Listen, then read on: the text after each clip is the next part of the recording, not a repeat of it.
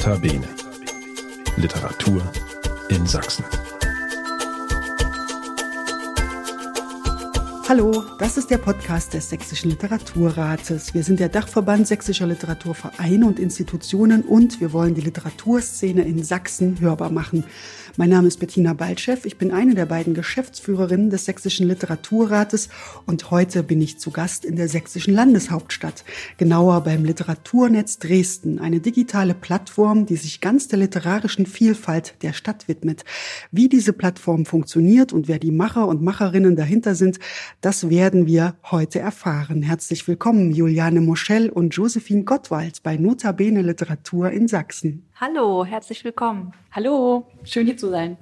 Ja, bevor wir uns ganz dem Literaturnetz Dresden widmen, möchte ich Sie bitten, sich einmal kurz selbst vorzustellen. Ich fange an mit Juliane Moschel. Wir befinden uns hier in Ihrem Büro. Sie sind die Leiterin der Abteilung Kunst und Kultur im Amt für Kultur und Denkmalschutz bei der Stadt Dresden.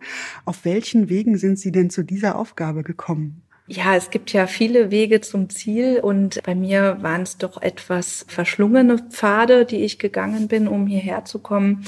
Ich habe äh, studiert Geisteswissenschaften in Marburg, neuere deutsche Literatur und Film und Politik und bin dann aber erstmal nach dem Studium ans Theater gegangen, habe äh, viele Jahre an verschiedenen Theatern gearbeitet und bin dann in Dresden Literaturreferentin geworden, hier im Amt für Kultur und Denkmalschutz und war zuerst zuständig eben für den ganzen Literaturbereich und auch für die darstellende Kunst, was eine sehr ja, erfüllende Aufgabe war.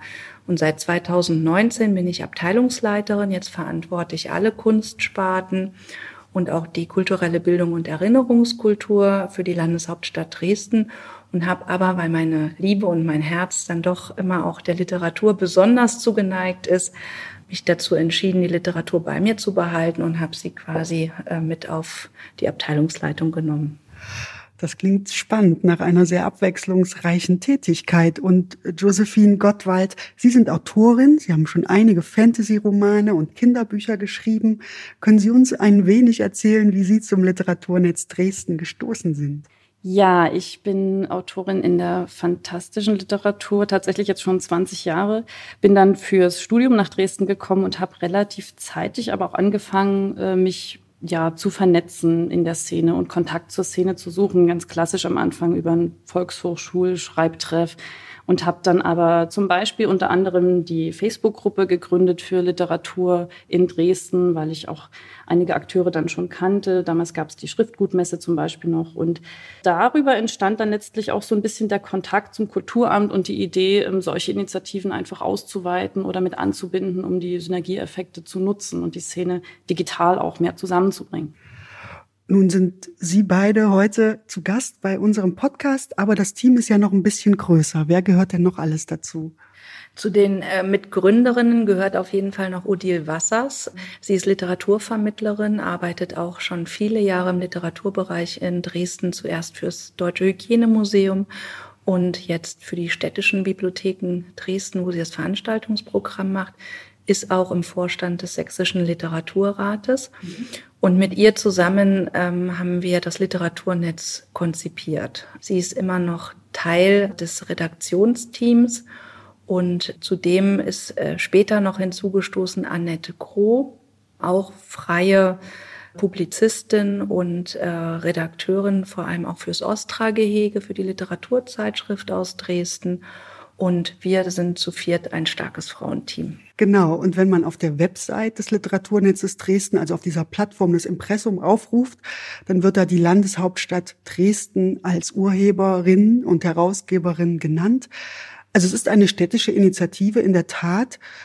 Wie kam es denn zu diesem Projekt und wer ist noch alles daran beteiligt? Also abgesehen von Ihrem Team. Da ist ja eine ganz schöne Liste, die da aufgerufen wird. Also vielleicht sag ich was zu den Anfängen und ja, äh, du äh, sagst dann nach so der langen Liste. Die Anfänge waren so, dass als ich hier im Amt für Kultur und Denkmalschutz den Literaturbereich übernommen habe, habe ich eine sehr vielfältige, aber auch dezentral organisierte Literaturszene vorgefunden. Und ähm, ich habe dann relativ schnell in Gesprächen auch festgestellt, dass es viele Geschichten gab, untereinander, miteinander, übereinander. Und ähm, viele, ja, waren dann doch vereinzelt, ist mir aufgefallen. Und vor allem der Wunsch nach einer größeren Sichtbarkeit war bei allen da. Das heißt, in der Musik oder in den darstellenden Künsten ist das natürlich äh, vielleicht auch ein bisschen einfacher, weil wir hier große Häuser haben, große Institutionen, die ähm, natürlich dann auch die entsprechende Öffentlichkeitsarbeit machen können. Für den Literaturbereich sah das anders aus und ähm, ich habe eben gedacht, hier sind viele Einzelkämpfer, die ähm, eine Sichtbarkeit brauchen, benötigen und wie kann man die erreichen? Also wie kann man das, was sie für eine tolle Arbeit tun, in die Öffentlichkeit kommunizieren? Wie können wir es bekannter machen? Wie können wir zeigen, dass in Dresden auch ganz viel literarische Orte zu finden sind und viele Veranstaltungen da sind und einfach ein literarisches Leben stattfindet. Und so haben Odile Wassers und ich uns eben zusammengesetzt und haben gesagt, wir wollen quasi eine Plattform gründen, die äh, für die Öffentlichkeit der zentrale oder die zentrale Anlaufstelle ist, um äh, sich über Literaturgeschehen in Dresden zu informieren. Und haben dann den Grundgedanken eben gehabt, einerseits ähm, einen Veranstaltungskalender äh, auf dieser Seite nur für Literaturveranstaltungen zu publizieren und auf der anderen Seite aber auch die Veranstalter, die Autorinnen und Autoren, die in Dresden leben oder die sich irgendwie mit Dresden verbunden fühlen, denen eine Plattform zu geben und auch ähm, am Ende zu vernetzen, zu verbinden. Also das war unser Ausgangspunkt. Und dann haben wir Josephine und Annette eben mit ins Boot geholt und äh, sie haben sich dann ganz stark dafür eingesetzt, dass wir jetzt großer Verbund sind. Genau, und da können Sie uns ein bisschen mehr erzählen, Josephine Gottwald. Genau, also ähm, beim Auffinden und Auflisten dieser ganzen Akteure habe ich zum Beispiel äh, mit Annette gemeinsam viel äh, mitgeholfen. Wir haben uns einfach umgeschaut, wen gibt es denn in Dresden und haben versucht, einen Überblick zu gewinnen und Listen zu erstellen. Äh, wir wollten am Anfang vor allen Dingen Autoren, Autorinnenlisten, aber eben auch Verlage, ähm, Literaturzeitschriften, Buchhandlungen. Darüber findet man Verzeichnisse auf der Website. Und das hat dann auch gar nicht lange gedauert, bis sich die Liste verselbstständigt hat und sich auch Leute an uns gewandt haben oder uns weiterempfohlen haben die wir ansprechen sollten. Und es passiert auch jetzt heute immer noch, also dass wir nicht vollständig sind, sondern es ist ein Prozess. Immer wieder finden wir Autoren, Autorinnen, die noch nicht gelistet sind oder die wir noch nicht listen konnten. Ja, das ist sozusagen immer noch im Wachstum begriffen und wird nie komplett sein. Es ist jetzt einfach nur ein Orientierungsstand, aber wir haben schon viel, was wir abdecken können. Und für alle Menschen, die nicht aus Dresden kommen und sich ja nicht so gut auskennen, also Orte und Menschen spielen auf jeden Fall eine wichtige Rolle. Können Sie uns ein bisschen erzählen, wie die Landschaft hier aussieht? Sie haben gerade von den Protagonistinnen erzählt, von den, von den Einzelkämpfern, die es mal waren. Wer macht da mit? Welche Autoren und Autorinnen? Oder wollen Sie lieber keine Namen nennen, um die anderen dann nicht zu vergessen? Also das ist sehr vielfältig tatsächlich. Irgendwo muss man ja anfangen und wir haben uns zum Beispiel gesagt, wir wollen auf jeden Fall alle Dresdner Stadtschreiber listen. Damit haben wir zum Beispiel angefangen. Und dann äh, haben wir zum Beispiel auch ein Treffen gemacht, äh, wo wir direkt die Dresdner Literaturszene eingeladen haben, um gemeinsam Richtlinien festzulegen, unter anderem für die Listung im Autorenindex. Was denkt ihr denn, wann kann jemand da draufstehen auf der Website? Denn das wollten wir natürlich nicht entscheiden, ohne die Szene mitzunehmen. Und da war das uns ein großes Anliegen, gemeinsam Richtlinien zu entwickeln, unter anderem auch, welche Veranstaltungen dürfen rein. Soll jede Veranstaltung in der Bibliothek gelistet werden oder wo fängt eine Lesung an, sozusagen bei einem Kochbuch oder bei einem Buch überhaupt? Und genau, und das war tatsächlich ein Diskussionsthema, wo wir dann schauen mussten, wie wir die Szene jetzt optimal abbilden. Und da haben wir uns dann auf Relevanzkriterien geeinigt und haben dann viele Autoren auch aufgenommen. Zum Beispiel wollte die Szene äh, auch Autoren, Autorinnen vertreten wissen, die im Self-Publishing aktiv sind, aber entsprechend äh, präsent sind oder die zur Szene gehören, aber noch gar nicht so viel veröffentlicht haben oder anderweitig ähm, präsent sind, wie zum Beispiel regelmäßig auf Lesebühnen. Also es gibt ja eine, eine kleine alternative Szene oder nicht, nicht eine kleine Szene, aber es gibt eine alternative Szene, die vielleicht nicht immer die gleiche Sichtbarkeit hat, wie jetzt die, die großen Namen, die, die auf den Festivals oder so ziehen. Und deswegen war es uns einfach wichtig, diese ganze Diversität mitzunehmen. Also wir haben auch Museen, die Literaturbezug haben, haben wir mit vorgestellt und integriert.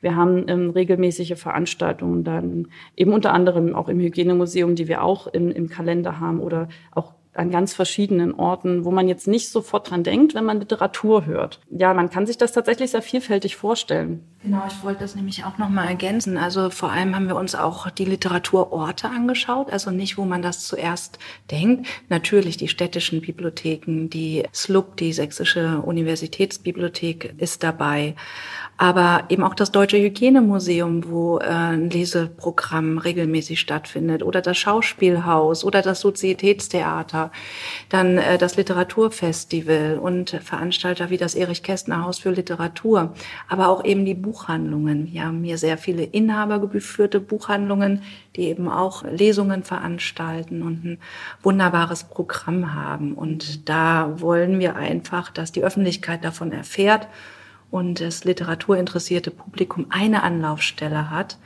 wo sie eben nachschauen können, was sie am Abend machen möchten oder was sie in der Zukunft nicht verpassen sollten. Sie haben gerade beschrieben, dass es eine sehr vielfältige, diverse Literaturszene in Dresden ist. Gibt es trotzdem etwas, wo Sie aus der Erfahrung sagen würden, das verbindet Sie auch irgendwie alle? Gibt es, also Dresden hat ja einen Ruf im Land, Stadt der Hochkultur, Stadt der Musik, Sie haben es schon beschrieben, als äh, Touristenstadt auch. Und Sie haben ja auch gesagt, Sie wollten die Literatur sichtbar machen, weil sie eventuell neben diesen großen Playern ein bisschen untergehen könnte, aber das tut sie ja jetzt nicht mehr. Gibt es etwas, wo Sie sagen würden, das ist wirklich Literatur in Dresden? Könnte man das beschreiben, so ein bisschen vage, wie ich es jetzt angedeutet habe? Ich würde tatsächlich sagen, dass die Themen eher vielfältig sind. Also was aus meiner Sicht die Akteure der Szene und Akteurinnen verbindet, ist, glaube ich, eine starke Identifikation mit der Stadt selbst. Also dass sich alle, egal ob sie in einem kleinen äh, Café in der Neustadt eine Lesebühne äh, machen oder ob sie ja auf einer großen Bühne stehen oder Teil des Festivals sind, alle begreifen sich als Dresdner Literaten, Literatinnen und sind da auch stolz drauf. Ich glaube, das ist was, was auf jeden Fall alle verbindet. Aber ob jetzt äh, Themen wiederkehren, erklären. Das, das kann ich gar nicht so sagen. Also es setzen sich natürlich viele mit dem Thema auseinander, auch Stadtschreiber zum Beispiel. Ähm, wie, wie wirkt denn Dresden und wie kann ich mich damit identifizieren? Ich glaube, das ist was, wo man sagen kann, die Auseinandersetzung mit der Stadt findet immer wieder statt. Und was mir aufgefallen ist, Sie können mich auch korrigieren, es gibt auch ein bisschen einen osteuropäischen Schwerpunkt. Also die Verbindung nach Tschechien und Polen ist doch hier größer als anderswo, oder? Genau, ich würde das nämlich gern nochmal aufgreifen, weil ich sehe eigentlich zwei Themen, die immer wiederkehren. Also sowohl bei unseren äh, Stadtschreibern, aber auch bei den Autorinnen und Autoren, die hier leben. Also es ist einmal das Thema Ost-West was über viele Jahre eine ganz starke Auseinandersetzung brauchte und vielleicht auch immer noch braucht. Ähm, also das ist auch ein Prozess, der hier besonders, finde ich, verhandelt wird. Also ich sehe Dresden manchmal auch so wie so ein Brennglas, wo gewisse Themen sehr verdichtet verhandelt werden. Und das ist aus meiner Sicht die Auseinandersetzung mit der Vergangenheit und ähm, mit Ost und West.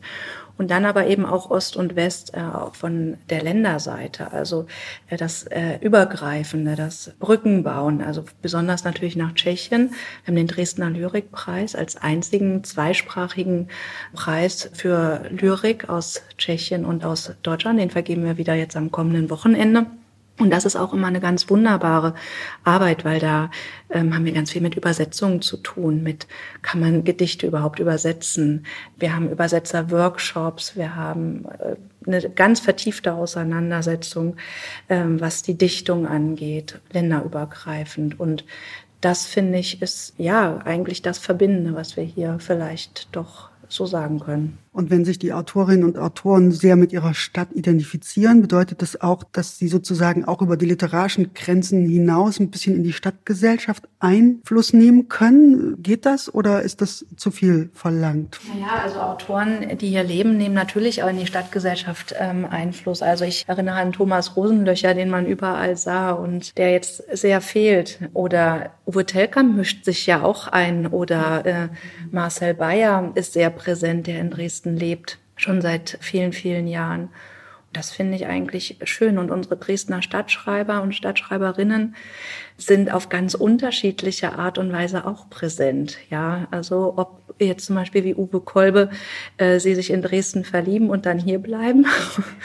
Oder aber eben ein Buch über Dresden schreiben, wie Kurt Ravert, Dresden, die zweite Zeit ähm, oder Katrin Schmidt, die hier in, in der Bibliothek ganz wunderbare Recherche für sich getan hat und daraus jetzt auch denke ich, ein Buch entsteht, aber die eben dieses halbe Jahr auch sehr stark nutzen konnte, um hier zu recherchieren und zu arbeiten. Ja, Josephine Gottwald, Sie gehören zur Redaktion. Vielleicht können Sie uns erzählen, wie konkret sieht die Arbeit aus? Es wird Ihnen wahrscheinlich extrem viel zugeliefert und jemand muss das sortieren oder wie, wie gehen Sie vor? Ja, also Annette Groh und ich, wir haben die Themen ein bisschen aufgeteilt. Sie betreut zum Beispiel zum großen Teil den Kalender mit den Veranstaltungen, den wir haben, der auch ein Herzstück der Website durchaus ist und auch ein wichtiger Anlaufpunkt und äh, kümmert sich da um die Akteure, die Veranstalter, die zu betreuen, die zum Teil dann auch eigene Logins haben und dass da Bilder zugeliefert werden und so weiter. Und ich äh, kümmere mich zum Beispiel um den Aufbau des Indexes oder eben auch mit um den Blog. Also wir haben dann noch einen, einen Webblog, das kann ich gleich nochmal erklären. Und dann äh, zum Beispiel auch den Social-Media-Bereich und was jetzt Öffentlichkeitsarbeit ist zum Beispiel. Genau, ganz konkret ist es so, dass wir tatsächlich viele Akteure, Akteurinnen der Szene ansprechen wegen Beiträgen für das Online-Magazin oder direkt äh, besuchen, interviewen, wie auch immer, anrufen oder die Veranstalter liefern manchmal auch Texte, so dass wir also auch eine große Bandbreite abbilden können und da auch regelmäßig Neuigkeiten sozusagen liefern können. Der Blog, da meinen Sie die Rubrik Weiterlesen, ne? Genau, das ist im Prinzip ein Online-Magazin, wo wir ja eigentlich schon wöchentlich, manchmal mehrmals wöchentlich neue Beiträge drin haben und die sind ganz unterschiedlich. Zum Teil sind das Interviews, zum Teil sind das äh, Porträts, zum Teil sind das Veranstaltungsberichte, wie auch immer. Dann haben wir zusätzlich aber auch noch einen reinen Mediathekanteil, der weniger Texte, sondern dann direkt äh, Videos beinhaltet. Genau, die Mediathek kann man auch äh, besuchen. Welche Videos sind da abgebildet? Es, es war wahrscheinlich eine Initiative auch aus der, die aus der Corona-Zeit hervorgegangen ist, oder? Das ist richtig, ja. Also das war, glaube ich, sogar im ersten Lockdown schon, als schlagartig die Veranstaltungen dann wegfielen dass wir überlegt haben, was können wir denn machen, um zu helfen, um das abzupuffern ein Stück weit. Da gab es verschiedene Initiativen von der Stadt auch, das Stay Home and Be Creative oder eben auch vom Literaturrat, äh, die Commons offene Lesungen, die bei YouTube live äh, gestreamt wurden, die haben wir dann auch eingebunden. Also wir haben uns dann auch bemüht, vielfältige und regelmäßige Inhalte zu finden, damit es halt wirklich eine Mediathek ist und nicht nur einzelne Beiträge sind. Im Moment ist das nicht mehr ganz so äh, relevant wie damals, aber ich denke, das bleibt nach wie vor vor so, dass man ja Online-Lesungen finden will und sich drüber freut auch dann. Also so wie sie eigentlich auch ihren Podcast behandeln, ist es dann so eine Art Archiv, wo man viel Charakter findet der einzelnen Akteure und wo man immer noch Lesungen anschauen kann zum Beispiel. Oder Buchpremieren, die teilweise nur online stattfinden konnten und gar nicht anders verfügbar sind. Mhm. Ja, Verleihung vom Sächsischen Buchpreis ist auch drin, sowas. Mhm. Genau. Jetzt haben wir, glaube ich, gesagt, seit 2019 gibt's die Seite. Jetzt äh, sind wir im Jahr 2022. Das hat sich etabliert, nehme ich an. Konnten Sie schon ein bisschen mitbekommen, welche Wirkung so eine Seite hat? Kann man das überhaupt messen? Ja, die Messbarkeit ist ja immer schwierig. Also ich äh, halte wenig von irgendwelchen Statistiken, Besucherzahlen, Klicks oder so weiter. Also man kann da schon ein bisschen was erkennen und wir haben daran auch erkannt, dass die Seite zunehmend mehr Besucherinnen und Besucher ähm, hat und dass sie jetzt sich stabilisiert hat, muss ich schon sagen. Also so eine Art regelmäßige Anzahl an Besucherinnen und Besucher. Ähm, was für mich aber ein ganz wichtiger Punkt ist, neben äh, der Öffentlichkeits Wirksamkeit und äh, den Literaturinteressierten, die sich jetzt für Veranstaltungen interessieren, auch die Innenwirkung, also als verbindendes Element, worüber wir ja eingangs sprachen, die Seite zu verstehen, um zu schauen, was macht denn eigentlich der andere? Wen hat der jetzt eingeladen? Was ist an dem Tag äh, dort für ein Programm? Und dass man so ein bisschen eben auch äh, informiert wird darüber, wie die Literaturlandschaft plant, was äh, los ist ja, dann auch die eigenen Veranstaltungen jetzt nicht danach plant, aber zumindest das berücksichtigt, dass man nicht irgendwie den gleichen einlädt oder am gleichen Tag das Gleiche macht. Ne? So, das finde ich ist auch schon gut angekommen. Und hier in der Literaturszene höre ich immer wieder, die Seite ist überhaupt nicht mehr wegzudenken. Also das will keiner mehr vermissen. Das ist ja ein toller Effekt. Ja, tatsächlich sind die Klicks auch gar nicht so schlecht. Also als Arbeitsbasis, man, wir können schon entspannt sagen, dass wir 3000 Besucher im Monat haben im Moment. Und auch auf unserer Facebook-Seite sind jetzt ungefähr 1000 Nutzer und die Gruppe, die wir haben, hat auch noch mal so viele. Also so, dass man schon sagen kann, es ist eine gute Basis, um weiter zu wachsen. Und wir haben eine Relevanz, so dass wir nicht Angst haben müssen, dass keiner, also dass eine Geisterstadt wird und dass keiner miteinander spricht, in den Online-Communities auch. Ich denke, da haben wir schon jetzt äh, in der Zeit schon ein bisschen was erreicht, wo wir auch mitarbeiten können. Und wenn man jetzt solche Begriffe in den Suchmaschinen sucht, wie Literatur in Dresden, dann steht das Netzwerk tatsächlich auch oben. Es ist eine digitale Plattform, aber gibt es denn aus dieser Plattform heraus auch sozusagen schon Initiativen, Veranstaltungen? Das, Sie haben es am Anfang erzählt, Sie haben sich natürlich mit den Protagonisten getroffen. Das wäre ja auch nochmal ein Effekt, ne? dass sozusagen die Leute, die da äh, zusammen präsentiert werden, sich tatsächlich im echten Leben auch öfter begegnen, oder? Also das ist unabhängig jetzt von dem, was ich so weiß oder initiiert habe, passiert, auf jeden Fall. Ähm, und das hat sicher auch damit zu tun, dass wir äh, zu Beginn des Literaturnetzes mehrere Konzeptionstreffen hatten mit der Literaturszene. Wir haben Workshops angeboten und wir haben mit unterschiedlichen Arbeitsgruppen auch zusammengesessen und Inhalte besprochen.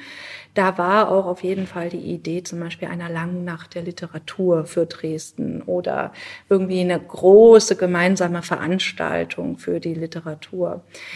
Das äh, ist dann, muss ich sagen, es war 2019, wo wir die Seite veröffentlicht haben, Anfang 2019.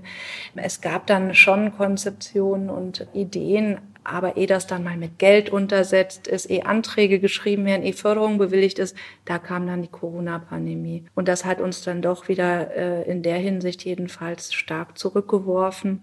Und jetzt müssen wir uns, glaube ich, wieder ein bisschen neu versammeln im analogen Raum. Das ist ganz wichtig dass wir das, was wir am Anfang durchgeführt haben, eben wirklich Live-Treffen vor Ort präsent zu sein, miteinander ins direkte Gespräch zu kommen, dass wir das jetzt auch wieder beleben und ähm, ja. Genau.